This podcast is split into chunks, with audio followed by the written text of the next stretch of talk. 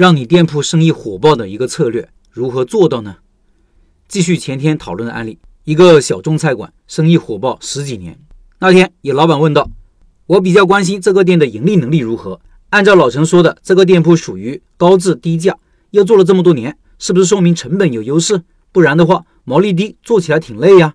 如果只是通过个别菜品引流，整体定价正常，可以理解。这是这位老板的疑问。关于毛利问题。”各位可以先看看这个菜单，这个店的菜单我放公众号文章里了。听音频的老板可以到开店笔记的公众号查找对应文章看这个菜单。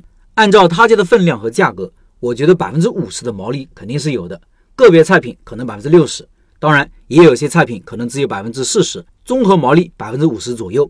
百分之五十的毛利意味着什么呢？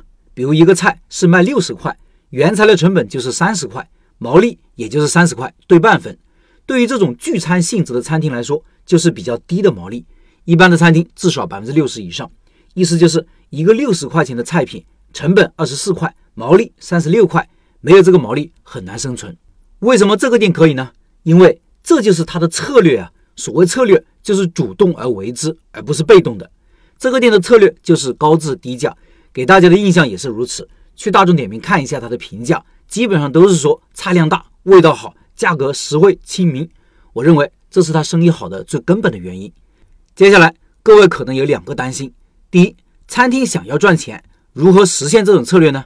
第二，原材料成本现在都在涨价，这个策略如何维持下去呢？先说如何实现的问题。首先，一个餐厅的净利润等于营业额减去原材料成本减去其他成本，其他成本就是房租、人工、水电和其他。原材料成本高，那其他成本就要少。这是必然的选择，否则餐厅赚不到钱。细化下去，就要降低房租成本、人工成本、水电费和其他成本。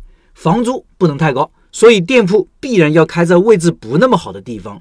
服务也不能太好，服务好人工成本就高了。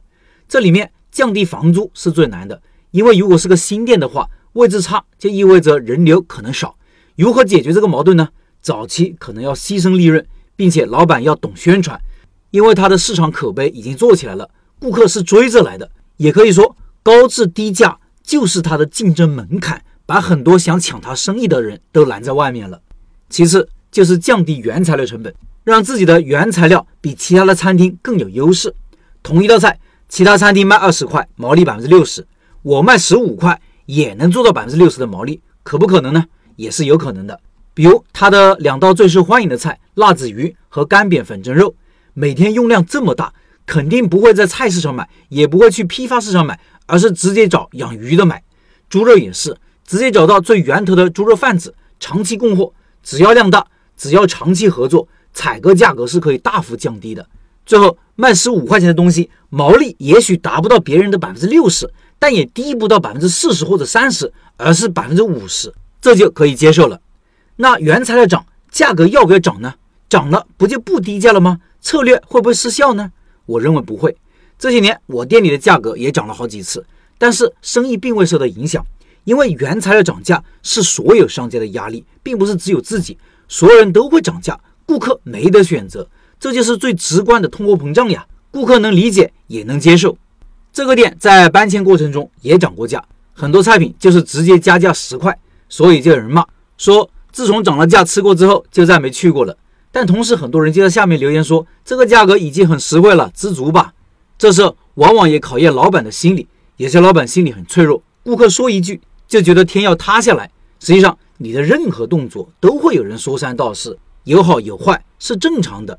更何况这个世界还有那么多奇葩在，开店的人应该都了解，有些奇葩你希望永远不和他做生意，跟这些人较劲，自己也会成为奇葩的。